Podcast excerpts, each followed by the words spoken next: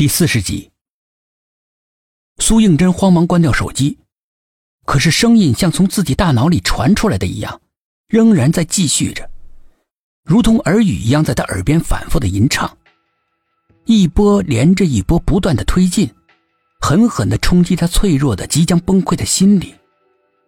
只觉得那歌声铺天盖地而来，震耳欲聋，充斥着他的大脑，挤压的大脑即将要爆炸了。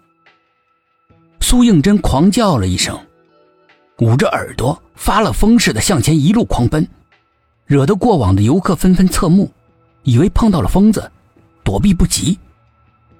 突然一头撞在某个人身上，苏应真止步抬头，杨叔站在他面前，奇怪的看着他，他的身边还站着芊芊，他正一言不发的盯着他，四目交投。苏应真忍不住打了个激灵。他看到芊芊的眼神冷得像寒冰一样。背后传来了杂乱的脚步声，薛品涵他们接到杨叔的电话之后，全都赶过来了。杨叔，你通知了他们，为什么不通知我？苏应真心里面闪过一丝不好的感觉。你难道不是接到我电话赶过来的吗？苏应真心里面咯噔一下，他连忙拿出手机，上面确实没有老杨打过来的电话记录，而老杨的电话记录上分明有打给他的电话，而且显示通话一分钟。那么当时是谁在和他通话？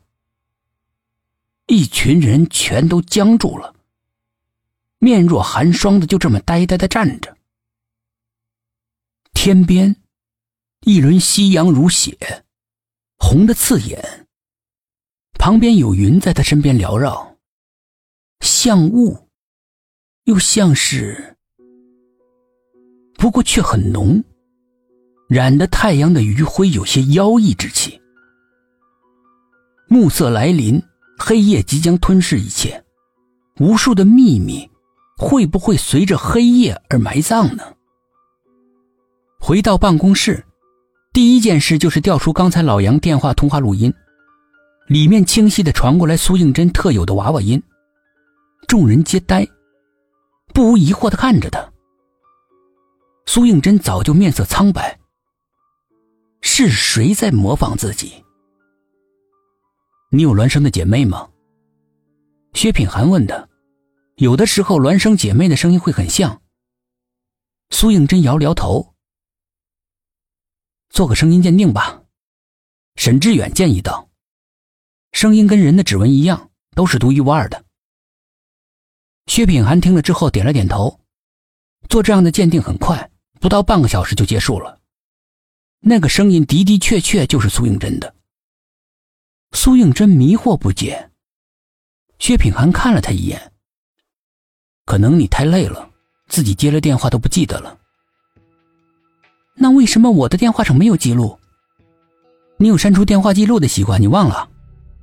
沈志远在一旁插嘴道：“他曾好几次亲眼看到他删记录。”苏应真越发的迷茫了。刚刚发生的事情，自己怎么会一点记忆都没有呢？沈志远把键盘敲得飞快，对着苏应真说：“看。”我查出来了，电信显示你曾经确实接到过杨叔的电话。苏应真拼命的回想着，但是仍然没有那段记忆。难道有人抹去了那段记忆？想到这里，他感到一股莫名的寒意，但尽量不动声色。薛品涵见他不说话，也不再追问了。你是怎么找到芊芊的？我上哪儿找去啊？这孩子自己打电话给我的。老杨慈祥的看着坐在一边的宝贝女儿，感慨万千。薛品涵深深的看了芊芊一眼。芊芊，懂事了。芊芊跑到他的身边撒娇道：“我真不见了，你会不会担心我？”薛品涵不语。说呀你。不说的话，我真的玩失踪了。芊芊娇嗔的撅起了小嘴，妩媚多情，任谁看了都会心动的。苏应真突然觉得心里面很苦，像黄连一样苦，默不作声的走了出去。